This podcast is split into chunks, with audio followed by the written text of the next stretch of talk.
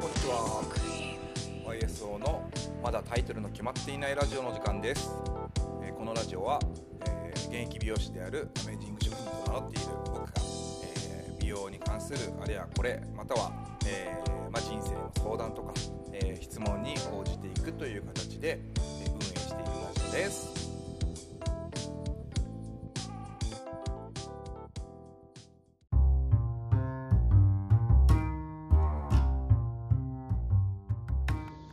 はい、皆さんこんばんは。えっ、と、どうにか、えー続けてラジオ更新することができそうです。えーありがとうございます。でですね、えー今日は日曜日なんですが、えー昨日、あのーアクイズム、えープレゼンツ、えデザインカラーオンラインコンテスト、えー表彰式が、えー無事、無事なのかな？無事、無事にね、えっ、と、終えることができまして、えー一安心、こう、胸をなで下ろしてる時でございます。うん、あのーね、今回はそのことについて、えーちょっとお話ししたいなと思います。まあ、実際、えっ、と、僕が、その、そもそも、えーなぜコンテストを、ね、開催しようと思ったかという点なんですが、うんと、まあね、あの、いろんな SNS とかでもいろいろとこう書いてるんですけどね、同じような文章を。あの、まあ、やっぱりその、美容師さん、まあ、僕も含めてですけど、まあ、あのモチベーションっていうんですか、うん、モチベーションって言葉はあんまりあれなんですけど、そう、まあ、まあ、モチベーションが適してるのかなと思います。モチベーションのありかというか、まあ、一つはね、えーいろんな美容師さんが、ね、おっしゃってると思うんですけど、えーお客様にありがとうと言っていただけたりとか、えー嬉しそうにまた来ますって言っていただけたりとかっていうね、その、えーその日についてね、えーお客様に対して、えー技術とか提案を提供して、でそれを受け入れてもらえて、で、あの、笑顔になって帰っていただくっていうね、うん。うん、これがまあ第一のね、モチベーション。まあ、これがやっぱりないとね、あの、続けられない、長く続けられないっていうのもあるんですけど、そう。で、そのために日々ね、こう練習したりとかね、うんと、まあ、講習会行ったりとか、そういうことをね、美容師さんは、まあ、やっているんですよ。あの、基本的にはね。は、そう。まあ、中には、あのまあ、大先生みたいな方なのか、うんと、自信満々なのかはわかりませんが、あのあまりこうね、勉強せずに、こう、とにかく、えー数を裁くみたいな方もいらっしゃる。まあ、悪くはない。それも一つなんでしょうけど、ね、そのサバサバ感がいいって方もいらっしゃるから。うん。まあなんかそういったね、そのサロンワークっていうのがそのモチベーションのありかの方。まあ、あともう一つですね。あともう一つが、えっ、と、何かしらのそのコンテストですね。うん。これは結構ね、あのー全員ではないんですけど、あの、意識が高いとか言われてる人とか、あとはその野心がある人とか、あと純粋になんかその美容師という仕事に対して、あのそういったね、えー部分をね、見ながら入ってきた人とか、まあ、僕とかどっちかっていうとそうかもしれないんですけど、あのやっぱ憧れがありましてね、あのそういった、うん、賞レースとかでもね、あのいい成績を収めてる方がこう美容雑誌に載っていったりとか、あのどんどんどんどんこうね、あのメジャーに上がっていくっていうのがなんかこう、なんていうんですか、まあまあ、甲子園とかと一緒にしていいのかわからないですけど、まあそういったようななんかこうね、美容師としての青春みたいな部分がありましてですね、うん、あの自分のサロン以外の人と競えたりとかするっていうのはなかなかないので、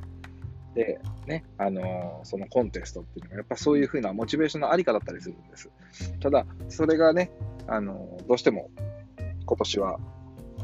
コロナさんのおかげでね、えー全部軒並み中止になったりとか、まあ、うんと、後半になってきたらね、そのフォトコンという形でね、あの結構出てきたんですけど、フォトコンとか、あとオンラインコンテストでもそのオンラインで競技するとかっていう形でね、あのどうにか開催してるっていうのもあったんですけど、ただね、ちょっと、うーんと、どうしてもね、数はやっぱり少なくなっているっていうのもあって、そういうことだったら、じゃあ、開催しちゃおうかなっていう軽いって言っちゃあれなんですけど、あの、もともとね、僕はそのアクイズムというそのオンラインサロンをやってまして、その中でね、あの、本当はアクイズムコンテストみたいな感じでやろうかなっていうのがあって、で、まあ一番最初にね、あの、声をかけて、かけさせていただいたその審査員としてね、あの、まあ、マイブラウザーですね、あの大阪の、もう今や、もう神様神様的な存在になんかね、ほぼなってきてる、ね、黒木さんっていうね、艶神様ですね、艶神様。まあ、あの方はですね、あのまあ、説明不要だと思うんですけど、そもそもこう日本チャンピオンに何回もなっているし、そのコンテストでですね、うん、もう、まあ、その実力がそもそも、うん、と思っていて、で、まあ、フォトも撮るんですよ、自分で。しかもすごくかっこいいやつをね。フォトも撮るし、あとはそのもちろんカットも、ね、早いし、うまいし、でカラーももちろんね、皆さんご存知の通りうまいでしょ？で、最近のその、うんと髪をいたわりながら、えー、限界挑戦するストレートとか、ヘアケアとか、ね、あのー、そうなんですよ。オールマイティーですよね。っていう方がやっぱいて。で、あのー、すごく仲良くさせてもらってるんで、ただ忙しいから、どうなんだろうな、受けてくれるのかなっちょっと、あの、気を使いながら、ちょっと LINE してみたら、やりましょうみたいな感じで、あの、帰ってきてくれて、あ本当にありがとうっていうね、そういう気持ちになって、えー、やってこう。そして、ね、あの、まあ、クイズの中にも入っていただいてるんですけど、あの、まあ、カラー界の、えー、神ですよ。神って言うと怒られるかもしれないけど、ね、えー、誰もが知っている、その、ステアケース中村大輔さん。うん、ね、声かけさせてもらって、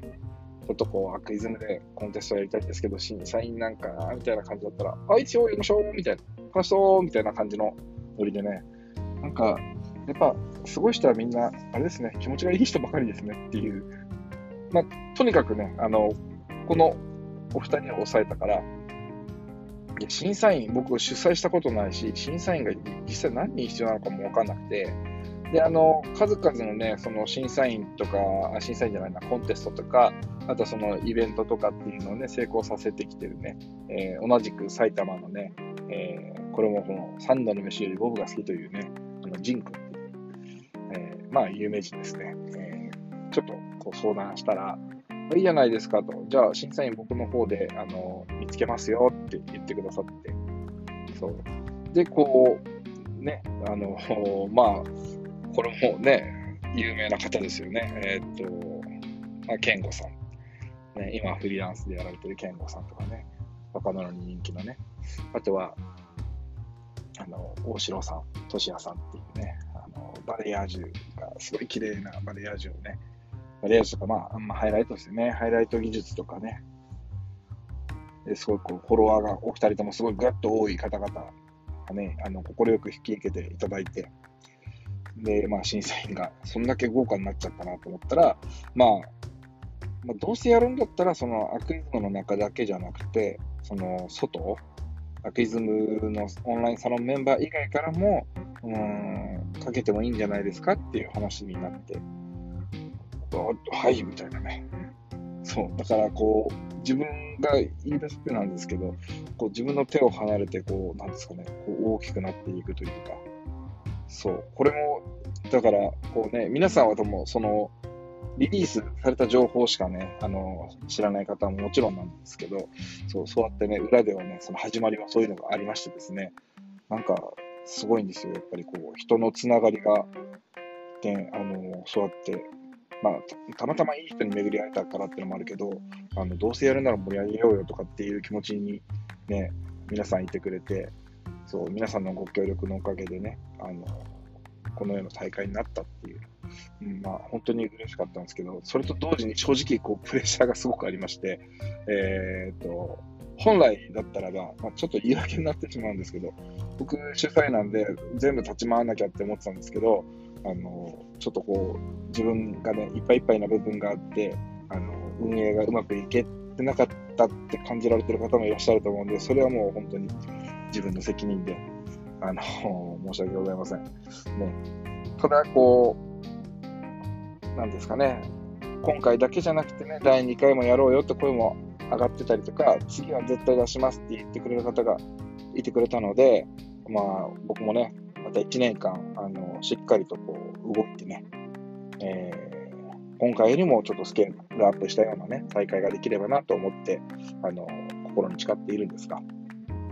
まあ、そんなこんなでね、えっ、ー、と、オンラインコンテストが開催しまして、で、まあ、1ヶ月間のね、応募期間だったんですけど、えー、最初はこう、なんですかね、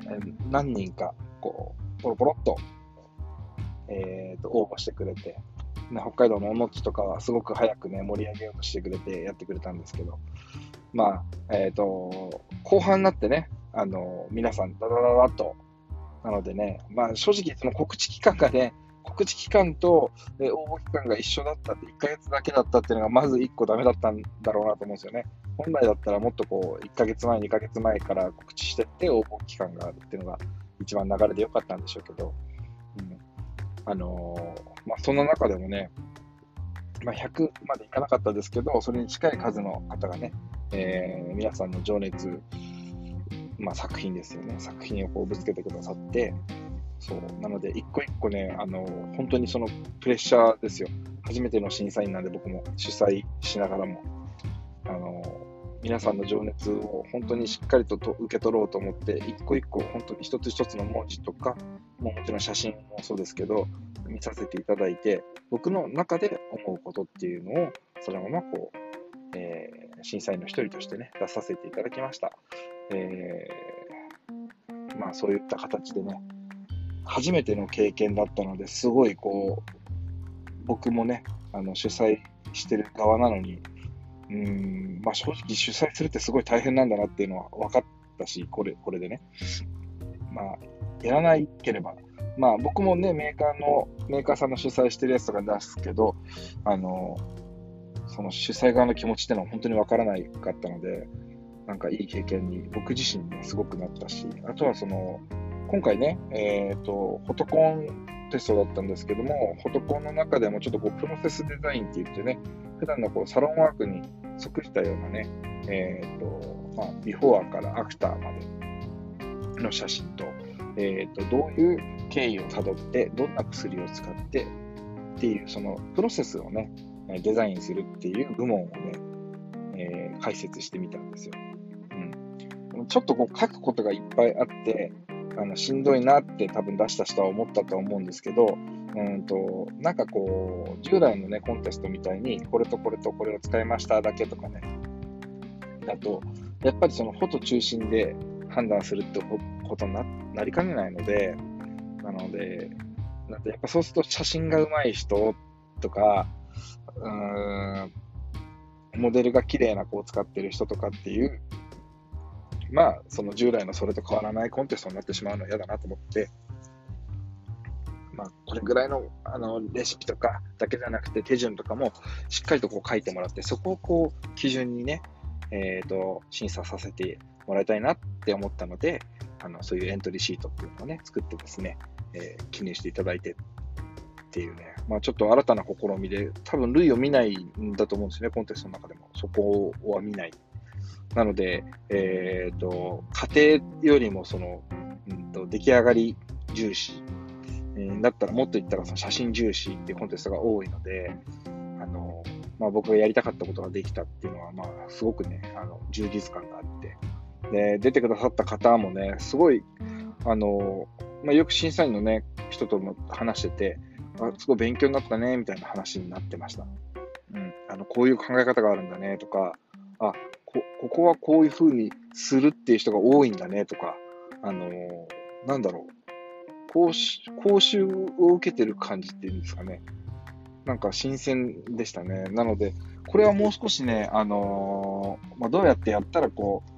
う、もっとこう皆さんがね、あのー、投稿してくださるかみたいなところをこう考えながら、まあ、第2回に向かって同じようなね、プロセスデザインっていう部門もね、やっていきたいななんて、えー、思わせていただきました。皆さんの作品のおかげで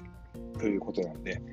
ね、あの、今回、そのグランプリを取った方、えっ、ー、と、準グランプリを取った方、それとそのプロセスデザインでグランプリを取った方はもう、本当にね、あの、圧巻でした。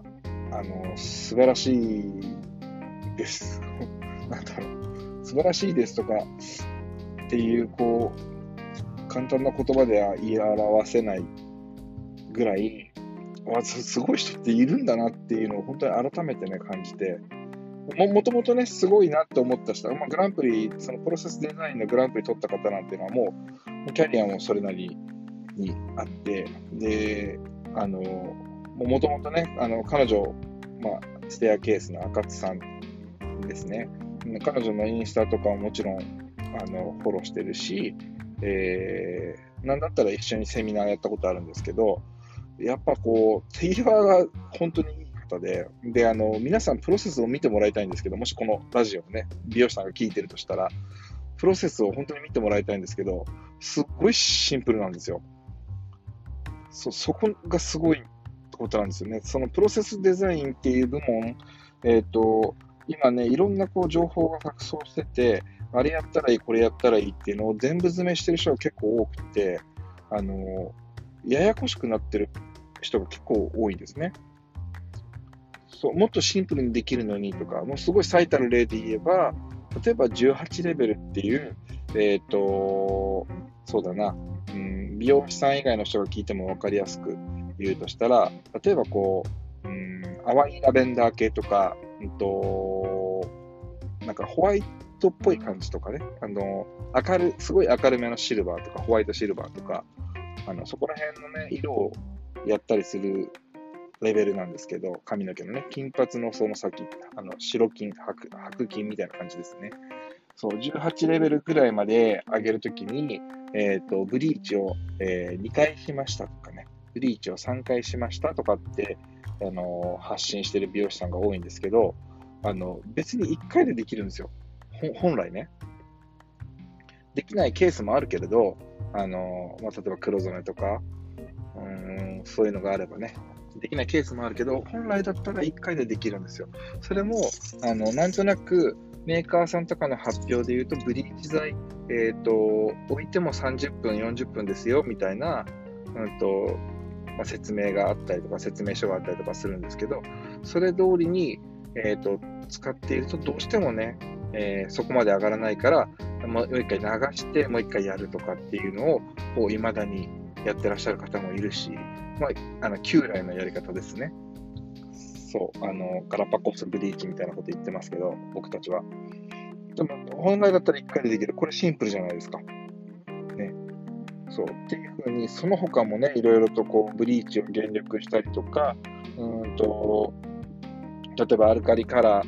ー、あそうじゃないな、ブリーチの中に片栗粉混ぜますよとか、えーと、アルカリカラーもあの2剤のね、アルカリキャンセルを使って、えー、さらに、えーと、なんだろう、ペーハーを下げてとかっていう、なんかこう、いろんなね、お店によって、ももうお店というか、人によってかな、工夫点が結構あって、それを発信してる人がいるんですけど、あの、そこを武器にするのは全然いいんですけど、僕からするとそこじゃなくて、うんとまあ、それはね、実験の段階ではいいと思うんですけど、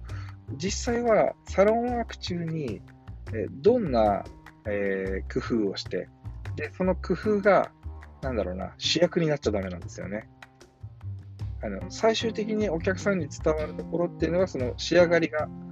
ビフォーの状態からの仕上がりが、えー、美しいこと。これも絶対条件だし、で、仕上がったもののその先ですね、2週間、3週間、4週間ってお客様は毎日その髪の毛と一緒に過ごすわけで、でそこの部分の劣化があんまりあの激しくなかったりとか、まあ、その退職のことまで考えてたりとか、まあ、もちろん髪の毛のそのダメージというか、質感っていうんですかね、コントロールされていたりとか、まあ、そういったことはお客さんには伝わるけれど、えーと、何とかと何とかを混ぜてとかっていうのは、正直その、こちら側の工夫点であって、それが主役になったところでっていうのはやっぱりありまして、なんかその今のね、その情報を錯綜するってところがあるから、どうしてもね、いろんなことをごちゃ混ぜにしちゃう人が多いんですけど、プロセスデザインっていうタイトルにしたのは、そのプロセスをいかにこうシンプルにしていけるか。これは自分の技術力が伴ってくるんですね。技術力がない方は保険をかけていろんなこう薬剤の方を工夫するしかないんですけど、技術力がある方っていうのは、あの、手が早いので、まあ、極端な話で言うと、手が早いし、ってことはですよ、その放置時間が少なくて済むんですね。でなってくると、ブリーチを減力する必要がない場合もあったり、まあ、もちろんした方がいい場合もあるんですけど、そうそう。とかね、あの、要は工程をね、よりシンプルにできるんです。でも、その技術力が伴ってない人とか至ってない人って、比較的こう頭でっかちになりがちなんですね。えっ、ー、と、これはこうして、これとこれを混ぜるとこんな効果がとかっていうところに終始しちゃって、あれ、お客さんの仕上がりどこ行っちゃったっていうことが結構ね、あの、あったりするんですよ。そう。まあ、シンプルだからいいかってことじゃなくて、技術力っていうのが見えてくるそのシンプルさとか、あの、どうやっても、いろんな方法があるんですけど、どうやってもそれがやっぱり最短距離だなみたいなところを、あの、プロセスのところに書いてあったりとかすると、おってやっぱり思うんですね。で、あの本当になんか、ならではという人が優勝したので、あのわす、やっぱすごいな、見る人は見て、やっぱそこ選ぶんだなって思いましたね。そう、あの僕もその方をね、やっぱりあのダントツで1位だったんですけど、いや、素晴らしい仕上がりだったと思います。あの、本当にこう、難しい、えー、ケースをね、あのシンプルな工程で、で着地もなかなかこう、できない色味ですよね。あの、チョイスをしているところとか。もうなんかこう、圧巻でしたね。あ、これが本当、なんだろうな、カラーをこう毎日毎日こうやってる方のね、まあ、カラリストさんなんですけど、お仕事なんだなと思って、こう、舌を巻いてしまいました。あの、すごい、すごかったですね。はい。で、あの、クリエイティブデザインっていうね、えっ、ー、と、従来のそのフォトコンテストのような、こう、クリエイティブ、うん、写真重視というか、え仕上がり重視のね、えー、方も、うんと、グランプリ取った子が、ね、まだ若い方で、それはちょっとビッグ、僕もね、あの、一回お会いしたことあるんですけど、す すごいなって、あの、まあ、見た瞬間に、うわって思ってしまって、え、ー、と、まあ、こういうね、まあまあ、後だからいいいいかな。その、僕主催だし、え、ー、と、ダントツで1位だったんですね、僕の中でね。ドカーンと、それが出た瞬間に、リリースされた瞬間に、うわ、1位だっていうふうに思ってしまったんですね。まあ、でもなんか、それだけじゃダメだなと思って、こう、タイトルとかもこう、ちゃんと読んでみようとかってあの書かれてる文章とかも読んでみようと思って、ちゃんとこう厳選審査しましたけど、やっぱそのインパクトがすごかったですね。発想と、うん、多色使いだったんですけど、あの置き場所、うん、色の置き場所とかも非常に優れていて、で、一部ね、その色を乗っけない部分、まあ、肌に近い色を残した部分があったりとか、まあ、あの、写真もね、すごくやっぱり上手な方が撮ってるだけあって、写真のクオリティもやっぱすごかったと思うんですけど、うん、あの発想とね、えーと、大胆な切り込みとか、うん、そういうのもやっぱすごかったし、で準グランプリ取った子もね、あの技術力が前面に出てくるぐらいの、それでいて、多色使いだったんですけども、それでいて、あのまとまり、うーん、そうなんですよ。なんか、サルデッサンのね、えー、吉田というあ女の子ですけど、店長がね、えー、参戦してくれてですね。いやうん、あのー、うまあ、一言でうめえなっていうふうに思ってしまいました。うん、そうですね。ただまあ、一つ、えっ、ー、と、グランプリと準グランプリのその差というか、うんがあったとしたら、そのタイトルですね。タイトルが、そのパープルってタイトルだったのかな？確か。うん。その色が、色に対してってなってたんですけど、うんと、その女性像っていうところで言って、パープルっていうところから、どうしてもその僕はその、結びつかなかったんですよね。あの髪の毛の色はもちろん結びついてるんですけど、そそこがこう難しいなって思ったんですよ。なんかこう、僕自身もこのコンテストに出てみようかなと思った時に受けたね、その、うん、講習で、えー、タイトルってすごく大事なんですっていうのを教わって、まあ、あとモデルさん選びも大事ですっていうのを教わって、で、僕もそれからはそのタイトルっていうのをこう注力して見るようにはしてるんですけど、うん。じゃあ、じゃあ、パープルじゃなかったらいいのかってことじゃなくて、えっ、と、いや、うまいのはうまいし、あの、プロセスが書いてあったんで、プロセス込みで見たら、もうダントツのうまさなんですよ。正直。だダントツのうまさですね。あの、かっこよかったです、正直。そう。ただそのうまさの方が勝っちゃったっていう感じですかね。なんだろう。そこはすごい難しいジャッジだったんですけど、そう。なので考えれば考えるほど分かんなくなってきてしまって、そう、そのやっぱりこう、絵としての、えっ、ー、と、インパクトと、うん、の部分でね、あの、こう勝敗が決まったようなところがあるんですけど、いや、でも、まあ、納得の、納得の、その、感じでしたね。その審査員の方々も皆さんのね、そのジャッジも見させてもらって、まあ、納得の、えー、グランプリ、準グランプリっていう感じで、あの、終わることができました。まあ、その他ね、あの、やっぱ気になる作品結構多々あったんですけど、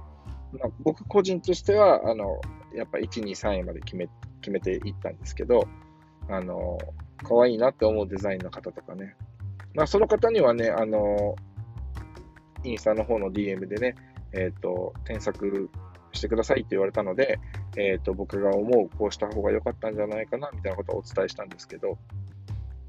まあ、熱意のある方で、で仕上がりもすごくね、あのー、可愛いし、あこれはこう、将来、どこかでまた会うことになるだろうな、なんて思うようなね、まあ、そういう人がなんか参加してくれたってだけでもすごい嬉しいし、楽しいなってやっぱ思いましたね、主催してても。てか、できれば僕は出たいですけど、あの 出たいなと思いました。なので、えー、どうにかなんないかな、主催しながら出るっていうのはやっぱ無理だなっていうふうにね、